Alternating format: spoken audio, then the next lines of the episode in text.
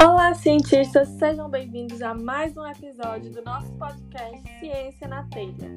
Esse podcast é desenvolvido por mim, Raquel Bessa, trazendo tópicos relacionados à ciência envolvendo nossa região de Iguatu ou iguatuenses. O episódio de hoje é mais um episódio tratando sobre pesquisa de algum iguatuense. O nosso convidado de hoje é o professor Avelino, do Instituto Federal do Ceará, campus Iguatu, e ele vai falar um pouquinho sobre a pesquisa que vem desenvolvendo no campus.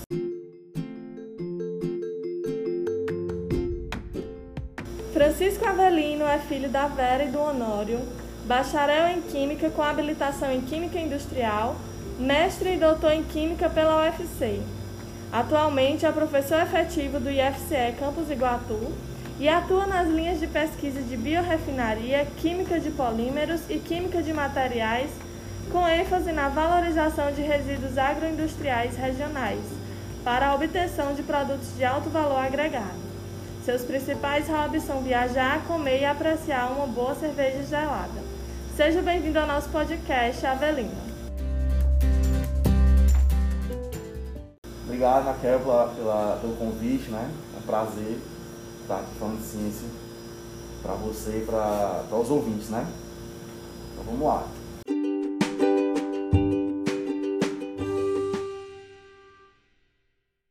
É, para a gente começar, queria apresentar um pouquinho do que você faz, né? Qual a principal área de pesquisa, como é que acontece essa sua pesquisa?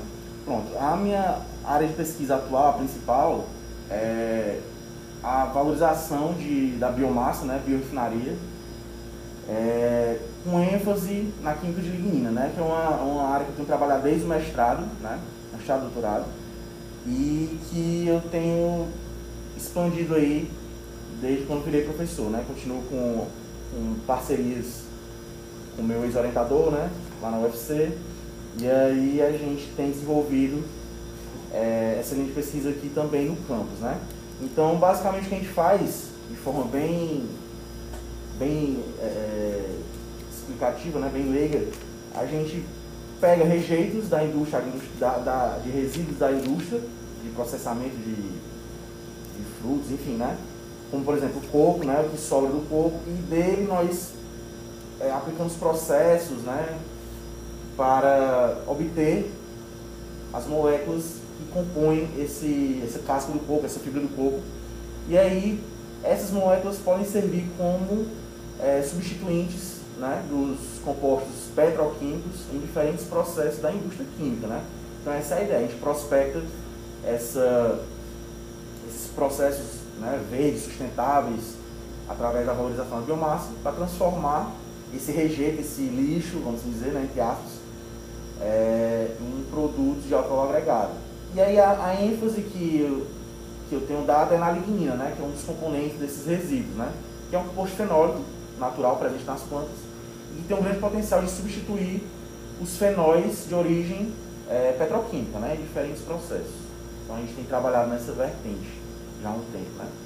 E é interessante porque os trabalhos aqui no IFCE, né, o trabalho dos técnicos, dos cursos técnicos e tem tecnólogo também, estão muito relacionados com resíduos agroindustriais. Então, de certa forma, você está complementando o trabalho deles, né? Exatamente. Aqui no campus a gente tem o curso técnico de agroindústria, né? E temos agropecuária também, que seria também outra no, caso do trabalho mais com a parte né, voltada para a indústria, mas teria também a parte agropecuária. Você poderia pegar os resíduos animais aí, né, por exemplo, é, osso, couro, né, esse tipo de coisa, e também valorizar os componentes dele. Isso, por exemplo, a Embrapa, lá em Fortaleza, faz, tem uma, um pesquisador que também é professor do IF, né, o Mendes Sá, que trabalha com isso aí, por exemplo, ele pega é, resíduos de pele, de, de tilápia, ou então osso de tilápia, e aí extrai colágeno, né? Que são biomoléculas também de alto valor agregado e com aplicações finas, né? Então, teria também essa, essa interação com a, com a agropecuária, mas eu trabalho mais com a vertente da indústria, né? Que são resíduos da indústria de processamento de, de frutos, né? Enfim, de alimentos no geral. E é, falar aqui duas coisas que eu queria falar, que eu, eu e o Avelino, nós somos muito é tímidos no, na apresentação dele, né? É, então, eu sei por, porque somos contemporâneos de doutorado lá na UFC, acho que uma, uma, a diferença é uma turma. E aí você também trabalhou com a Embrapa, Sim. né? E aí o que é que você acha que assim, no seu trabalho com a Embrapa, está hoje aqui no IFCE, que tem essa vertente agroindustrial também, o que é que você acha que agregou para sua formação e para sua atuação hoje? Pronto. Lá eu fui muito bem recebido na Embrapa, a indústria tropical em Fortaleza. Né? Na verdade, eu fiz muito TCC, final, né, no final da graduação lá. Aí trabalhei lá, eu conheci o, o Mensar, né, também é professor do IFCE, Campo Fortaleza. Trabalhei com ele na, com TCC, trabalhei com colágeno, desculpa, colágeno não, gelatina de, da, dos resíduos do salmão, né, que foi bem interessante. E aí eu passei no mestrado e ele me chamou para trabalhar com ele lá. Fiz o mestrado na UFC, mas desenvolvi lá né, a parte experimental. E foi lá que eu conheci essa vertente da lignina. Comecei a trabalhar com lignina no mestrado lá na Embrapa. Né? Então lá foi bem interessante, por quê? Porque lá tem uma... É, é, também é pesquisa, mas tem uma, uma abordagem um pouco diferente da universidade. Né? Lá você já tem, você já conhece lá na Embrapa, é, uma estrutura muito boa, então você já conhece alguns processos em escala mais piloto, né? sai da bancada, do Becker, né, com 1, 2 gramas de material para algo mai, maior, né? É, outros processos de pré-tratamento da matéria-prima, né, moagem e tal, que assim, eu não conhecia na, na UFC, não estou dizendo que não tem, né, eu não conhecia. Enfim, então são, são abordagens diferentes e isso me, pro, me proporcionou é, adquirir conhecimentos né, técnicos, mas também é, mais da parte da, da, da, valorização de biomassa, que é a vertente do laboratório que trabalhei lá, e que me proporcionou adquirir conhecimento, agregar conhecimento para o doutorado. Eu, foi uma continuidade, né? Eu fazendo mestrado, eu ampliei para o doutorado e hoje como professor continuo a mesma linha. Mas é, a bagagem que eu adquiri da Embrapa foi algo incrível, né? Lá, tem, lá também tem a, formações diferentes, tem contato com engenheiro químico, né? Enfim, químico, engenheiro químico, engenheiro de alimentos. Então, assim, existe uma, uma, uma multidisciplinaridade muito grande lá que ajudou muito na, no meu desenvolvimento como pesquisador e como aluno, né? Na época. É, eu, eu também tenho uma parte do meu trabalho na Embrapa e eu iria destacar um pouco mais essa parte mais humana, de certa forma. Porque todo mundo fala, todo mundo ama, todo mundo quer trabalhar na Embrapa, quer ter a interação com a Embrapa. E aí quando eu consegui para fazer a parte do doutorado lá, eu fiquei muito feliz porque eu ia aprender a trabalhar diferente, né? E uma coisa que eu acho muito legal é essa multidisciplinaridade, que está todo mundo ali no mesmo laboratório, formações diferentes, e você também tem que aprender a conviver com pessoas diferentes em um ambiente que parece um pouco mais de empresa, né? É, mais industrial, que você tem que seguir horário, tem que seguir regras, tem que ter todo uma, um manejo para falar com as pessoas, para resolver as coisas, que eu acho que também foi muito interessante para mim. E uma coisa que eu queria destacar, em todo episódio de pesquisa, eu sempre venho destacando algum ponto que às vezes quem está de fora não, não sabe, né? Ou não percebe. Mas como é importante também essa interação de uma empresa ou de uma indústria com a universidade. Como a Avelino falou, coisas que ele não, não conhece se tem né, na, na universidade, lá na UFC, e que ele teve contato na Embrapa. Também a, a parte de aumentar a escala, que também é muito importante, muito necessária, né? Que ele teve contato lá. E o segundo tópico que eu queria falar aqui, que, o, que nós somos tímidos ao falar do Avelino, que nós temos lá no programa o prêmio Ícaro de Souza. E eu acho que a primeira edição foi o Avelino que, que ganhou esse prêmio, né? E que é um prêmio que você, todo mundo que publicou naquele ano, manda os artigos e eles vão avaliar quem teve um artigo com maior impacto e tal. E eu queria linkar isso também a uma reportagem que eu vi recentemente também do grupo do Avelino aqui do IFCE, apresentando um trabalho em um congresso internacional, que às vezes a gente acha besteira, ah, é um congresso internacional. Não, gente, é um congresso internacional.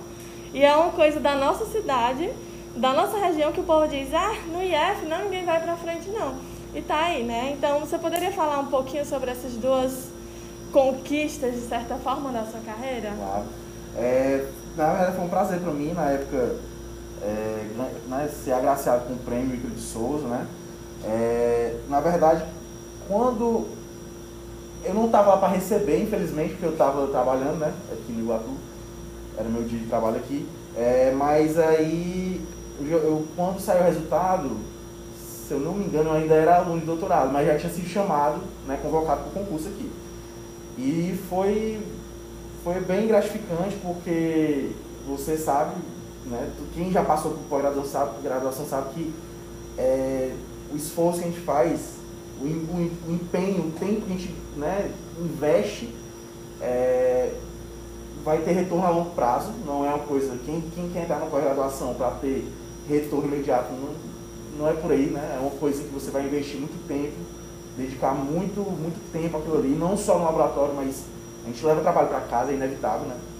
Então, como a Raquel falou, esse prêmio, ele, os estudantes da pós-graduação né? Eles se inscreviam para pleitear esse, esse, esse, prêmio e o critério de avaliação era o fator de impacto, se não me engano, né? da, da, da revista, da publicação. Né?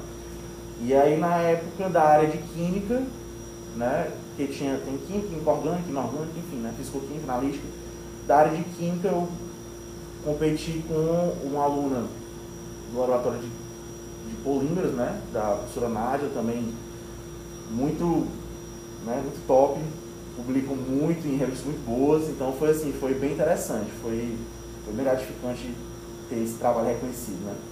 E sobre a, essa, essa apresentação do, do trabalho né, no Congresso Internacional, é bem legal também, né? Eu, eu acho eu fiquei bem, bem feliz com essa conquista também, por quê? Porque fazer pesquisa no Brasil não é fácil, isso todo mundo sabe, né? E aqui no campus do Alto, quando eu cheguei, eu não encontrei essa dificuldade, né? Assim, em fazer pesquisa, dá trabalho, claro. Mas assim, os alunos aqui, eles, são, eles querem fazer pesquisa. Eu tenho hoje seis alunos. No grupo a gente tem dez alunos no total, seis estão no meu nome, né? Eu oriento. E assim, deles, eu acho que deve ter uns quatro por aí que são, quatro, cinco que são voluntários. São bolsistas voluntários, né? ganham, vão ganhar no final do, do, do período né, a, declaração de que foi bolsista, etc. Mas eles querem vir fazer pesquisa nem que não tenha bolsa, né?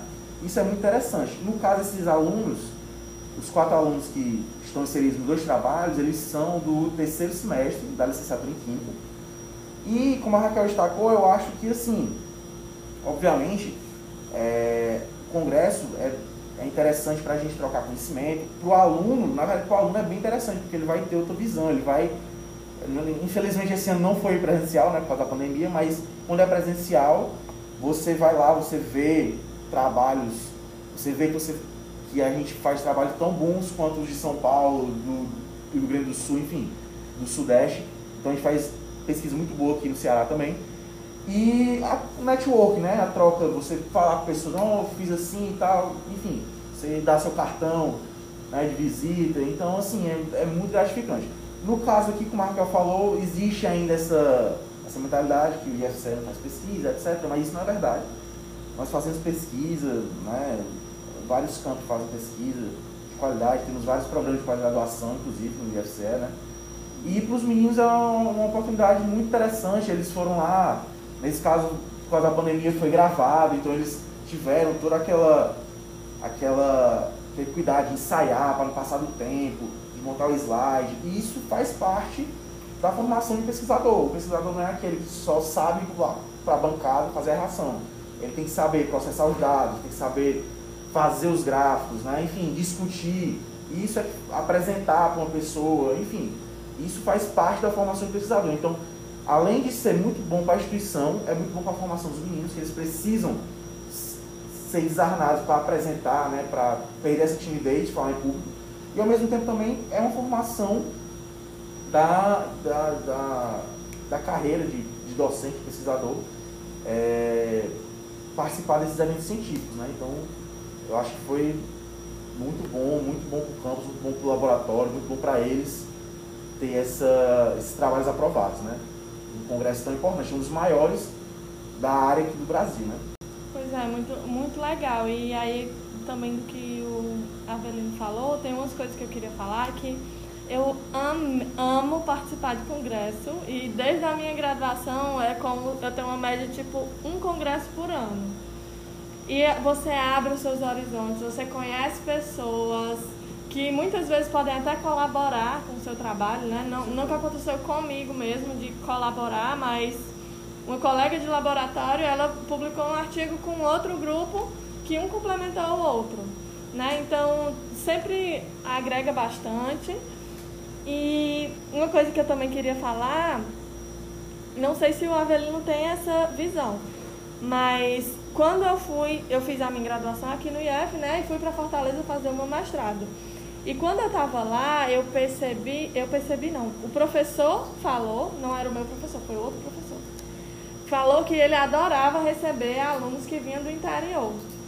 Porque as pessoas que vêm do interior, além de ter um pouco mais de dificuldade para trabalhar quando estão no interior, e chega na capital e tá, tem um pouco mais de oportunidade e acaba fazendo mais. E também a gente acaba se dedicando um pouco mais. Então, por, por estar fora de casa, por não ter tanto, vamos dizer de certa forma, tanto o que fazer, né, fora. Então, não, não, você que é do Iguatu, não fique se colocando para baixo, achando que você nunca vai conseguir entrar no mestrado, que você não vai se dar bem em tal coisa. Nós temos muita capacidade de crescer, não importa de onde você seja, né? E tá aí ele mostrou alguns exemplos com, com os alunos. É, pegando esse gancho aí também, já que a gente falou um pouco das suas, da sua pós-graduação, é, você podia mostrar, dizer um pouco assim, como que mudou a sua visão de quando você era um estudante de IC para um estudante de mestrado, doutorado, por exemplo, e hoje em dia um pesquisador, orientador? Eu acho que a, a coisa que mais muda, assim, grotescamente, é a sua visão em termos de você. Não que. Não estou dizendo que eu não, fazia isso quando era aluno, né? Uhum. Óbvio, mas, mas quando a gente é professor, a gente tem, a gente tem que ir atrás dos recursos, né? De consertar equipamento, de manter o laboratório.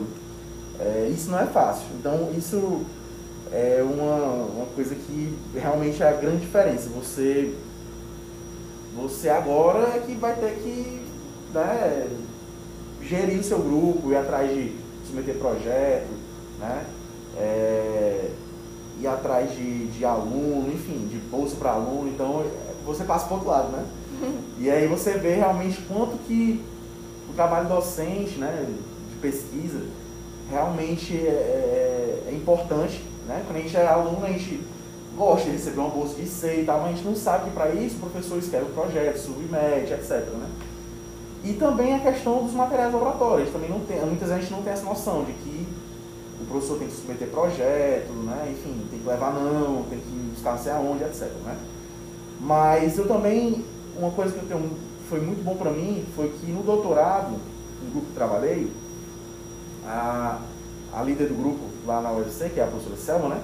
Eu era orientado pelo professor Diego Lomônico, né?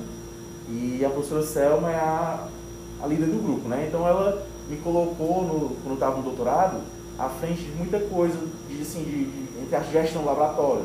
Aí ela, Avelino, você vai ficar responsável por comprar é, alguma, alguma coisa que falta no laboratório e tal, entendeu? Então eu peguei isso já do doutorado, eu tive essa experiência, né? Rotação de reagente, é, chamar técnico para consertar algum equipamento, ar-condicionado, essas coisas. Então, eu brinco, até brinco com meus alunos, que eu falava, ó, eu era doutorando, eu limpava o condicionado do laboratório, eu era responsável por limpar o filtro, eu era doutorando, então, tipo, e hoje eu faço isso no laboratório como professor também. Então, essas coisas você vai aprendendo desde quando é aluno, né, até chegar como professor. E assim, é, o que muda também, uma coisa que muda bastante é que você, quando você é professor, você é, não adianta você ter vários alunos e você não conseguir, assim, dar a atenção necessária, né? Ou seja, você tem é, você acaba se cobrando demais porque você tem que ensinar o aluno a, principalmente de ser, né? Ensina a manusear o básico mesmo, até, por exemplo, colocar um gráfico, né? Tratar um dado. Às vezes tem gente que pode achar que é besteira, ah, mas sempre saber. Eu, eu discordo, porque a minha iniciação foi uma iniciação excelente, porque eu aprendi tudo isso desde a iniciação, a tratar dado, a fazer experimento, a não sei o que e tal. Então, agradeço muito. A, na, na iniciação científica, fui orientado pela professora Adriana, lá da Departamento de Físico-Químico, né, da UFC. E foi um excelente orientador e me ensinou a ter responsabilidade desde o início, desde ser. Desde ser você saber fazer experimentos, saber. Ela, ela é bem interessante porque eu fui, ela sempre estimulou muita gente e ser aí para congresso. Então fui para congresso internacional na iniciação. Então foi muito interessante, muito legal. Então ela incentivava muito, mas ao mesmo tempo que ela incentivava a, a ir para congresso, ela incentivava a publicar artigo. Então eu publiquei artigo na graduação ainda. Então assim, foi muito bom. É um, um exemplo muito interessante que você vai construindo. Você não constrói um, um futuro pesquisador no mestrado, doutorado. Não, desde a iniciação até é um processo contínuo, né? Você vai cada vez mais ganhando experiência é, e conhecimento. Então, acho que essa é a grande diferença. E é o que eu tento fazer hoje com meus alunos. Eu tento, eu sempre estou dentro do laboratório, porque eu gosto, né? Enfim, então eu estou sempre dentro do laboratório, perguntando, tá fazendo o que, fulano, vamos aqui. Quando tem algum procedimento novo, eu boto já que vou fazer com eles, depois vamos sentar para ver os dados. Então, eu acho que essa é a grande diferença. Agora, você você tem você é responsável por orientar aquela pessoa, né? Não só no laboratório, mas também fora dele, né? Sim. E é legal que tu falou que já teve contato com essa parte de gestão no doutorado. Já vi muitos colegas reclamando, achando que estão sendo explorados pelo orientador por estarem fazendo isso. Eu, eu particularmente nunca vi, eu sempre vi como uma forma de aprender mais sobre essa parte que você vai ter contato, seja você esteja trabalhando na indústria, você tem que escrever o projeto, tem que é, fazer o reporte ali do, do que aconteceu. Exatamente. Então, a gente tem que aprender isso quando está sendo aluno mesmo, né? Mas eu tenho uma pergunta polêmica. É, e assim, uma coisa que eu particularmente vi um pouco, eu não sei se é por conta da minha personalidade, é uma diferença do IC da minha época, por exemplo, para o IC de hoje em dia. Então você consegue ver essa diferença porque, por exemplo, eu também não sei se é por conta da diferença da realidade, mas eu quando vinha para cá, para o IF, eu ficava manhã, tarde e noite. Né? Então, às vezes eu ficava de tarde já para de noite, nem jantava, para eu conseguir fazer os experimentos e tal. E tive alguns ICs que eles contavam as horas que eles iam ficar no laboratório. É. Então isso é apenas uma coisa. Mas você percebe diferença? Pois é, então, assim, é com os meus alunos, né, eu não tenho tanto esses problemas não, esse problema, né? Mas eu já vi, mesmo lá no UFC, né, outros laboratórios, não no que eu atuava, né, mas outros colegas aí que realmente era, era como se fosse assim, um, um sacrifício, né? Você ia por obrigação, enfim.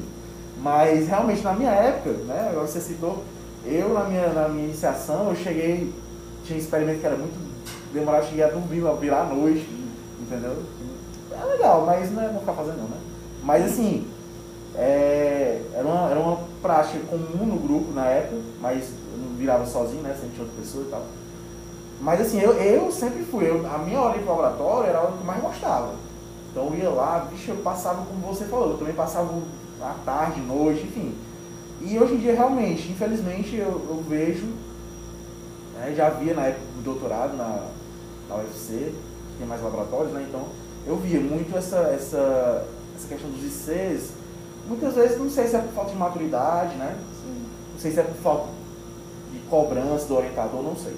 Mas é como se fosse algo assim que né, fizesse fazer, né? enfim, não gostasse. Como Mas, se não tivesse motivado. É, né? exatamente. Às vezes é porque o que acontece? Às vezes pode ser falta de motivação por parte do orientador, enfim, mas às vezes pode ser também que a pessoa não. não, não é. O perfil dela não é aquele, né? De pesquisador. E isso acontece também. Eu já falei, eu falo muito de mim, ó, nem todo mundo que vai colaborar tem perfil de pesquisador, entendeu? Então já vi aqui também. Aí você o olho e você vê, ah, esse cara, né? Que o pesquisador é curioso, ele der uma coisa errada, ele quebra a cabeça. Tem gente que quando dá coisa errada, já não quer repetir. Eu já falei isso aqui no laboratório dos meninos. Se você tiver preguiça de repetir experimento, você está no lugar errado. Porque não vai dar certo de primeira, entendeu? Uhum. Então, quando, então você vê os sinais. Muitas vezes a pessoa vai ali mais mecânico, né? Mas já dá pra ver essa diferença do IC antigamente pro IC de hoje em dia. Eu espero que isso aí mude, né? Porque são os futuros mestrandos, doutorandos, né? E aí a gente precisa ter essa motivação, esse amor pelo que faz, porque senão, se não tiver amor pelo que faz, a pesquisa é, é trabalhosa, mas quem, quem gosta, gosta, né? E tem que gostar para fazer.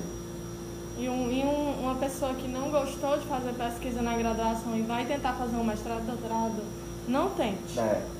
Não tente, porque o mestrado e doutorado é ainda mais exaustivo, você precisa de dedicar muito mais tempo. Então, se você faz só pela bolsa, não faça. É. Melhor ir para trabalhar, fazer alguma coisa que não envolva fazer a pesquisa, porque vai ser pior. Para você, para a sociedade, né?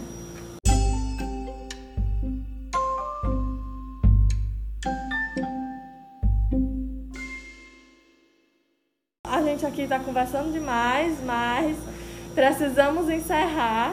Eu sempre digo, se eu pudesse, eu passava o dia conversando, tem um monte de pergunta mais. Mas a minha pergunta clássica para encerrar é, eu acho que já ficou claro na conversa dele, mas você gosta de fazer pesquisa? E se pudesse voltar lá para a graduação e dizer para o seu para o Avelino da graduação, faz pesquisa ou não faz pesquisa? O que você escolheria? Não, eu amo pesquisa. Eu não me vejo não fazendo pesquisa, né? É, isso foi, foi algo que eu sempre gostei. Desde a da, da iniciação científica, eu vi que a, o que eu queria era a área acadêmica, né? Tanto é que a minha formação, eu sou químico, né? Com a vertente para química industrial. Graças a Deus, no final da graduação, fiz uma, uma cadeira, umas cadeiras mais aplicadas tecnológicas. Fui fazer visita técnica em indústria e eu vi que não é aquilo que eu queria. Eu não ia ter paciência para ficar no chão de fábrica, enfim. Enfim, aí foi, foi o que eu tive certeza. Não, então carreira acadêmica é o que eu quero mesmo. E estou aí até hoje, né? Então não me vejo fora dessa área.